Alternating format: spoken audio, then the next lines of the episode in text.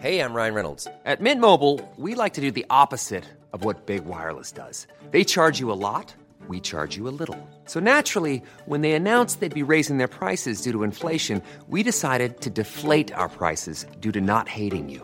That's right. We're cutting the price of Mint Unlimited from $30 a month to just $15 a month. Give it a try at mintmobile.com slash switch. $45 upfront for three months plus taxes and fees. Promo rate for new customers for limited time. Unlimited more than 40 gigabytes per month. Slows. Full terms at mintmobile.com. ¿Quién persigue a Patrick Mahomes y los Kansas City Chiefs? La respuesta es obvia. Los 49ers de Brock Purdy, Filadelfia con Jalen Hurts, Tua Tagovailoa y sus Miami Dolphins, y no descarten a Josh Allen y los Buffalo Bills. La pregunta es, ¿qué tan poderosos vienen? ¿Realmente estará en riesgo el título de Super Bowl de Patrick Mahomes? ¿Ha surgido una potencia que haga temer a los Chiefs? La respuesta es, son cuatro equipos de mucho cuidado.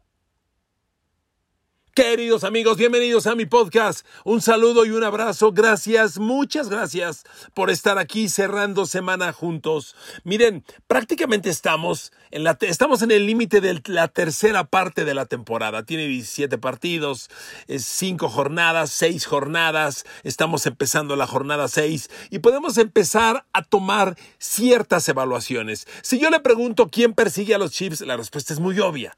El récord lo demuestra. Los Niners, los Eagles, los Bills, los Dolphins. Pero esa no es la pregunta. El tema es qué tan poderosos vienen. Y yo siento que sí hay razones para cuando menos dejar en la mesa si habrá bicampeonato para Chiefs y Patrick Mahomes o hay una amenaza seria de arrebatarle el trofeo Vince Lombardi. Y para cómo se dan las cosas, para los números que le voy a transmitir, por Dios. Claro que hay razones suficientes para pensar que no habrá bicampeonato de Chiefs y Patrick Mahomes. Por cierto, cuando le grabo este podcast, están jugando los Chiefs de Patrick Mahomes y Denver. Y miren, los Broncos van ganando 3-0 cuando me, metí a mi cabina a grabar, mi cabina que es la cabina de mi camioneta, ya les he contado que mi cabina de audio, y ¿saben qué? Hay muy buena acústica en un coche cuando uno lo cierra. El tema es que es muy frágil a los sonidos de fuera, pero yo como vivo en un edificio y tengo tres niveles de estacionamiento y el mío es el, el del segundo, pues realmente si me cuido que no haya coches alrededor, la acústica es buenísima. Y aquí le estoy grabando como le he grabado siempre. Si escuchan por ahí un claxon beep, es algún vecino inoportuno que cerró su auto al momento que estoy grabando. Bueno, esa es otra historia. Yo analicé estos cuatro equipos antes de hacer el podcast y amigos, son bestias. Si fueran animales de Hollywood, bestias de película de Hollywood, son bestias de cuatro cabezas, son pulpos de doce tentáculos, son animales poderosos. Realmente lo que están jugando Brock Purdy y los Niners, lo que puede explotar Tua y los Miami Dolphins, la combinación Josh Allen, Stephon Diggs y los Eagles de Jalen Hurts que, ojo, ya despertaron son equipos sumamente poderosos. A ver, iniciemos. Si Filadelfia y San Francisco se mantienen invictos, es por algo. Pero miren, antes de iniciar con San Francisco, que es el obvio, la superpotencia, en este momento me parece que claramente el equipo número uno de la Liga San Francisco, voy a iniciar con Filadelfia. Miren amigos, Filadelfia no ha jugado buen fútbol americano. Su mejor fútbol americano todavía no. Me parece que ya están despuntando. Pero ojo, en esta liga no hay nada gratis ir como los Philadelphia Eagles. Cinco ganados, cero perdidos, sin jugar bien, sin jugar al máximo, ojo, ojo. Siempre les he dicho, amigos, un equipo grande, un equipo poderoso, gana incluso el día que juega mal. Y los Eagles van 5-0 sin jugar su mejor fútbol americano. Claro, la pregunta es, ¿con quién han jugado? Con el Unión de Curtidores, con el SU o con el Leganés o con quién. No, no, no, no. O sea, sin haber tenido un rol de juego excesivamente complicado, la NFL de hoy, ganarle a Rams y ganarle a Tampa a los dos de visitante, no está fácil. Y fueron triunfos bien complicados. Ambos equipos, Buccaneers y Rams, dejaron a Filadelfia en menos, yo no digo de 30 puntos, en menos de en 25 puntos Eagles le ganó a Tampa 25-11 y a Rams 23-14. O sea, duelos cerrados, complicados. Le ganó Filadelfia a los Pats ya nos damos cuenta que hoy no vale mucho. A Minnesota tampoco es para presumirse. Y a los Jets en Nueva York. Pero le repito, 5-0 sin jugar su mejor fútbol americano no está fácil. Ahora, lo que a mí sí me llama la atención, este equipo tiene mucho talento. Acaba de jugar el Super Bowl, ¿se acuerdan? Hace ocho meses jugó el Super Bowl, en febrero y estuvo a nada de ganarle a Mahomes y Kansas City. Y este equipo está lleno de talento. Y cuando un equipo como los Eagles corre el balón para 162 yardas por partido, cuidado. Un equipo que corre así tiene un arma poderosísima que es el eje de su ataque todo el año. Porque un ataque terrestre que domina así cinco semanas seguidas va a seguir así toda la temporada. Puede subir o bajar un poco, pero sus números no se van a mover. Todo mundo lo dice. Filadelfia tiene la mejor línea ofensiva de la liga. Y ojo, los Eagles ya sufrieron una baja en su línea ofensiva. El guard derecho, Cam Jurgens, se lesionó a reserva de lesionados y quien lo reemplazó, su Aupeta, está jugando muy bien. Entonces la línea, con Jordan Mailara, con Lane Johnson de tackles, Mailara izquierdo, Johnson derecho, con Landon Dickerson y este muchacho, su Opera de, de guard derecho y el supercentro, Jason Kelsey, es la mejor línea ofensiva de la liga. ¿Y eso de qué te sirve? Amigos, cuando tienes una línea ofensiva de estas dimensiones, eso es tranquilidad y confianza a tu coreback que vale un mundo en la NFL, un mundo. Y juego terrestre consistente, ya le dije, 162 yardas. Entonces, cuidado. Filadelfia, invicto, sin jugar su mejor fútbol americano, con la mejor línea ofensiva de la liga, con 162 yardas terrestres por partido, aguas. Y mire, aquí quiero empezar a comparar a los cinco. San Francisco, Ok, está invicto, ya lo sabemos y viene de aplastar a los Cowboys. Pero analice a los Niners. A ver, amigos, son cinco triunfos y son cinco triunfos metiendo 30 puntos por partido. Y los Niners creo que sí han tenido un rol de juegos un poquito más complicado, porque los Niners ya le metieron 37 a Pittsburgh. A ver, ¿ya se dieron cuenta que San Francisco le ganó 37 a Pittsburgh y 42-10 a los Cowboys? ¿Ya se dieron cuenta? O sea, a, Pittsburgh y Dallas, los dos super equipos en México, San Francisco les metió 72 puntos. Y en contra recibió 17 en los dos partidos. Ojo, Ojo, y tiene otros triunfos como ir a Rams a ganar, donde ya lo dije con Filadelfia. Hoy Rams está siendo una de las revelaciones de la temporada. Ir a Rams y ganar como ganó Niners, que ganó 30-23, no está fácil. Y agreguen los triunfos dominantes, contundentes sobre Giants y Arizona. Amigos, San Francisco es muy poderoso, pero hay algo más. Esta NFL es una liga de playmakers y los playmakers cambian un partido. ¿Quién tiene más playmakers en la NFL que los Niners? A ver, George Kittle llegó el domingo pasado a enfrentar a los Cowboys y tenía cero recepciones de touchdown en el año. Cero de touchdown. Y terminó con tres esa noche. Porque todos decíamos, cuidado con McCaffrey, ahí viene Divo, aguas con Ayuk. Tómala, George Kittle. Tres veces con tres defensivos distintos. Seguramente Dallas, previo al juego, dijo, a ver, nivel de preocupación. ¿Quién te preocupa más? McCaffrey y Divo, ¿no? Ayuk anda muy bien. Y Kittle en el cuarto. Y tómala, tres para Kittle. Le voy a dar otro dato. San Francisco tiene, en los cinco partidos que van de la temporada, 21 jugadas de 20 yardas o más, en cinco partidos. 21 jugadas de 20 yardas o más, cuatro jugadas por partido Amigos, han corrido tres veces para más de 20 yardas y han generado recepciones 18 veces para más de 20 yardas. Amigos, es un cuadro sumamente explosivo. Pero si me meto a esta categoría, tengo que hablarte de los Miami Dolphins. Porque amigos, Tua es un coreback elite está desde el año pasado, antes de las conmociones, estaba ahí. Se ha cuidado, lo están protegiendo y bendito sea Dios, no han conmocionado ni lo van a conmocionar más. Y está jugando espectacular. Ver a Tua Tagovailoa es todo un espectáculo. Pero él distribuye a un grupo de fenómenos. Si ya le dije que San Francisco tiene 21 jugadas de 20 yardas o más, ¿sabe cuántas tiene Miami? Es increíble. 32 en cinco partidos. 32 jugadas de 20 yardas o más en cinco partidos. Son seis por partido. Amigos, es increíble. Tariq Hill lleva nueve. Jalen Waddle lleva cinco. La mejor pareja de receptores abiertos en la liga. Pero corriendo el balón, tienen diez.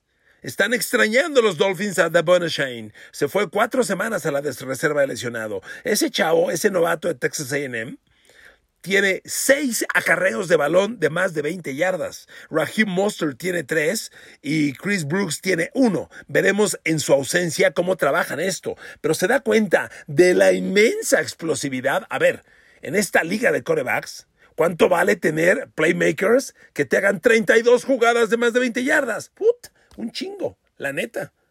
Me regreso ahora con Eagles. Filadelfia en este aspecto ha iniciado lento porque Jalen Hurts no tuvo un buen comienzo de temporada. Empieza a corregir. Jalen Hurts tiene ya seis envíos de touchdown, que para cinco partidos son pocos. Debería tener 8 mínimo, y tiene cuatro intercepciones, que para cinco partidos ah, son, no está mal, pero tampoco es lo ideal. Entonces Jalen Hurts empieza a corregir, pero ya su ataque, que reitero, genera 164 yardas terrestres por partido, ya generó su ofensiva, además, 20 jugadas de 20 yardas o más. Son 5 por partido, son 4 por partido, no está mal. Pero aquí mucha atención. AJ Brown solito tiene 10. AJ Brown va para una temporada espectacular. Ya tiene 541 yardas recibidas en 5 partidos. A esta proporción va a tener una temporada de 1700 yardas y ya tiene 10 jugadas de 20 yardas o más. Está súper explosivo. Devonta Smith no ha detonado igual. Tiene casi la mitad de las yardas de AJ Brown y solo 3 jugadas explosivas. No ha acabado de detonar Devonta Smith, pero Dallas Goddard. En este ascenso de los Eagles de las últimas semanas, Dallas Goddard es un jugador que hay que mencionar. La semana pasada en la victoria sobre Rams, Dallas Goddard, líder del equipo con 8 recepciones, 117 yardas, uno de touchdown. Generó más yardas AJ Brown, obvio, ataca zonas más profundas, pero amigos, Dallas Goddard ha detonado de la mano de la mejora de Jalen Hurts. Estas Philadelphia Eagles son sumamente peligrosas. Y sobre Miami solo quiero agregar, si ya le dije que tiene 32 jugadas de más de 20 yardas, hay otro elemento que Miami no esperábamos y ha agregado esta temporada, su ataque terrestre. Mire, los números de Miami están todavía un poco inflados por ese bestial partido sobre Denver, que es irreal. O sea, eso, eso no se puede repetir. Pero eso subió mucho sus números. Sin embargo, no podemos negarle nada. A ver, Miami es la ofensiva terrestre número uno de la liga. Miami está corriendo 185 yardas por partido. 185 yardas terrestres. Mire, no lo van a aguantar. Y ahora el tema es que se va Davon Shane cuando menos cuatro semanas. Pero de que ha mejorado la ofensiva terrestre no hay duda. Y cuando tienes a Tua, intocable, porque lo han protegido increíble. Apenas registran seis capturas de coreback en lo que del año. A este nivel, Miami va a acabar con 20, 21 capturas en el año. Son números para la mejor línea ofensiva de la liga. La mejor línea ofensiva de la liga en bloqueo de pase normalmente termina con un poquito más de una captura por partido. O sea, por ahí de 20. A estos números Miami va para allá. Entonces tienes la línea ofensiva que mejor bloquea carrera, que mejor bloquea para pase. Y aparte tienes a Tua lanzando a Waddle y Hill. Aguas. Cuidado. Es una bestia de muchas garras y sí es un elemento, un, equipo de mucho cuidado. No he mencionado Búfalo. Miren, Búfalo está aquí porque Josh Allen es un coreback que ya tiene muchas horas de vuelo y es un coreback elite, sin duda tiene un problema, las intercepciones, que es un tema grave. Para mí, las intercepciones son resultado de la carencia de playmakers. Insisto, lo he dicho desde la semana 1, Buffalo no tiene playmakers fuera de Stephon Diggs cuando menos no al momento. Tiene que emerger alguno más, pero tampoco podemos negar que la combinación Josh Allen-Stephon Diggs es imparable. Le voy a dar un dato. Cuando Josh Allen le lanza a Stephon Diggs, completa el 80% de los pases. Tiene 39 completos de 50 lanzados. 13.3 yardas por recepción, 5 touchdowns y 24 primeros y 10. Otro dato que le quiero dar. ¿Sabe quién es el receptor líder de la liga en primeros y diez? Y le voy a dar el dato que siempre le doy. ¿Quieres anotar touchdown? Primero mueve las cadenas. Por eso este podcast se llama Mueve las cadenas. El que quiere trascender en este juego tiene que mover las cadenas. Eso es sinónimo de conseguir primeros y diez, de generar tercer down. A ver, el receptor líder de la liga en mover las cadenas en primeros y diez es Tyreek Hill. Tiene 29. Le sigue AJ Brown, que tiene 26. Y Stephon Diggs, la combinación de Josh Allen, tiene 24 primeros y 10. Son los receptores que más mueven las cadenas. No podemos negar que Josh Allen y Stephon Diggs son una dupla imparable. Ahora, la temporada está en proceso. El tercer receptor de los, de los, el segundo receptor de los Bills es Gabriel Davis, pero está considerablemente lejos. Mientras Stephon Diggs trae 39 recepciones, eh, Gabriel Davis tiene 18, es menos de la mitad. Pero Gabriel Davis es una amenaza más profunda. Está casi en los 18 yardas por recepción y ya tiene cuatro touchdowns. Buffalo necesita un segundo receptor consolidado. No lo tiene está en proceso la temporada, vamos a ver si se desarrolla. Dalton Kincaid empieza a jugar bien, ya trae de hecho mejores números el novato cerrado, mejores números que Dawson Knox. Kincaid tiene 17 recepciones, tiene, pero tiene un, rango de, de, acción muy corto, promedia 7 yardas por recepción, que es muy poquito, y lo mismo que Dawson Knox. No hay profundidad, pero por eso a mí me llama la atención que con unos playmakers tan cortos, Josh Allen siga haciendo lo que hace y que la combinación con Stephon Diggs es absolutamente imparable. Mira, aquí me detengo con Búfalo porque no he hablado de las defensivas. Aquí el tema con Bills es cuánto va a alterarse el equipo el resto de la temporada ahora que has perdido a Matt Milano. Matt Milano está fuera por todo el año y Tradevius White también. A ver, acabas de perder a tu mejor corner otra vez, porque frecuentemente se lesiona, y a tu linebacker central el hombre líder para parar la carrera. Los Bills dejaron ir a Tremaine Edmonds la temporada pasada, confiando en que Matt Milano con Bernard, el nuevo interior, podrían hacer la chamba. Y funcionó muy bien. Ahora Milano se rompió la pierna. No volverá el resto del año, todo aparenta. Amigos, es muy grave. Y ahí Buffalo tiene un gran problema. Me regreso. Hablando de las defensas, ¿qué le pides a San Francisco? ¿Qué más puede hacer una defensa que no haya hecho la de los Niners? Es la líder de la liga, permite 13.6 puntos por partido. 13.6. Solo hay tres equipos que permiten 15 puntos por juego o menos. Niners 13.6 y Cleveland como Baltimore que, permiten exactamente 15 por partido. Nadie más. Amigos, es una defensa increíble. Y lo, que sorprende en Niners es que así como el ataque tú dices, Divo, Ayuk, McCaffrey, Kittle, la defensa es igual. A ver, ¿quién te preocupa? ¿Nick Bosa? Por favor, que ya recuperó su nivel. Te quiero recordar una cosa. Freddie Warner confirmó ante Dallas que es el mejor linebacker central de la NFL. Sin duda, sin la menor duda. Y Talanoa Jufanga cada vez juega mejor. Es un safety, un rover que usan mucho pegado a línea de scrimmage y es casi un linebacker más, pero cumple sus obligaciones cubriendo pase. Entonces, los Niners tienen un talento defensivo espectacular. A ver amigos, estamos buscando quién amenaza a Kansas City. No hay duda que los Niners encabezan.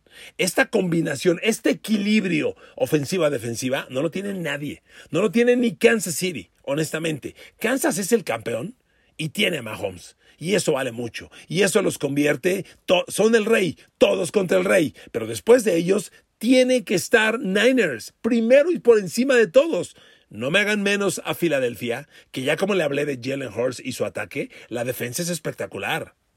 Mira, la defensa de los Eagles tiene la comparación del año pasado, que fue espectacular. 72 capturas de coreback, una locura. A ver, los Eagles ya recuperaron el paso y traen tres capturas de coreback por partido a la defensiva, que es una muy buena cifra. Bueno, a, esos, a ese paso van a acabar con más de 50 capturas, que es una cifra de líder de la liga o de los mejores. Normalmente el líder de la liga se acerca a las 60 o está en las 60 capturas de coreback. 51 van para allá. Pero ojo, lo que Filadelfia tiene que trabajar son las intercepciones. Solo tienen dos intercepciones en lo que va del año.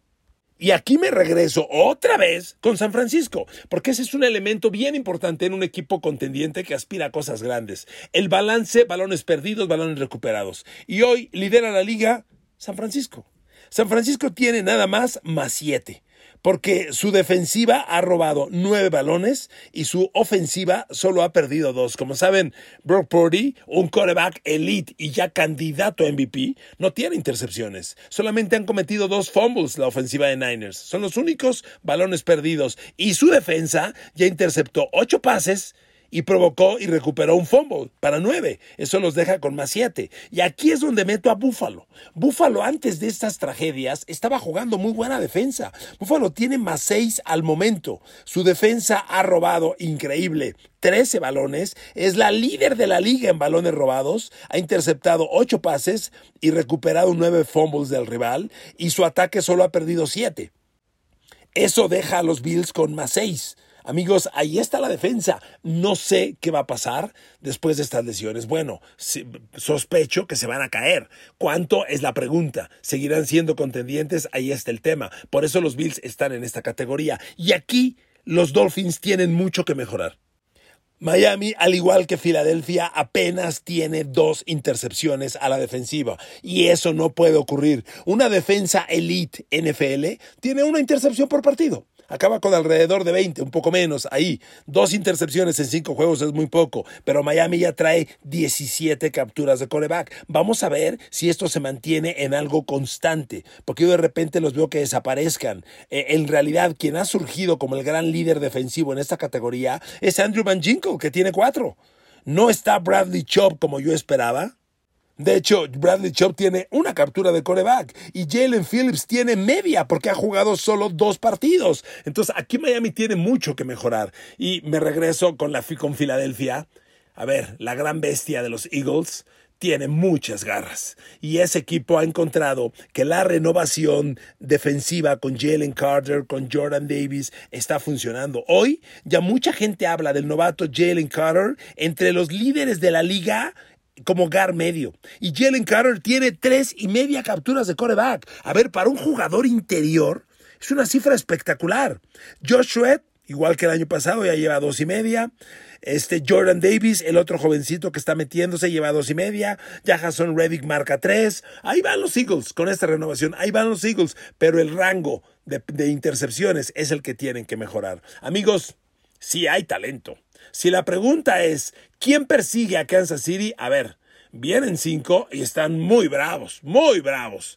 Con las dudas, con expectativas. A mí de Filadelfia me, da confianza que han ganado jugando mal y es el mismo talento del año pasado, bueno, casi el mismo, ahí vienen, San Francisco se ve espectacular. Lo único que hay que preguntarle a San Francisco es, ¿aguantarás así otras 12 semanas? Esa es la única duda. Vamos a ver si Miami es capaz de mantener intacto a Tua y cuánto mejora su defensa, que tiene una expectativa para mucha mejora. Le pregunto, le repito lo de Bills, ¿cuánto van a bajar tras la pérdida de Milano? Es una gran duda, pero amigos, vienen cinco bestias, están muy bien armadas y sí, sí hay tiro persiguiendo a Kansas City Chiefs de Patrick Mahomes. Gracias por escuchar este podcast. Los quiero mucho. Que Dios los bendiga. Gracias por otra semana juntos. A todos y a todas. Gocen la semana 6 de la NFL.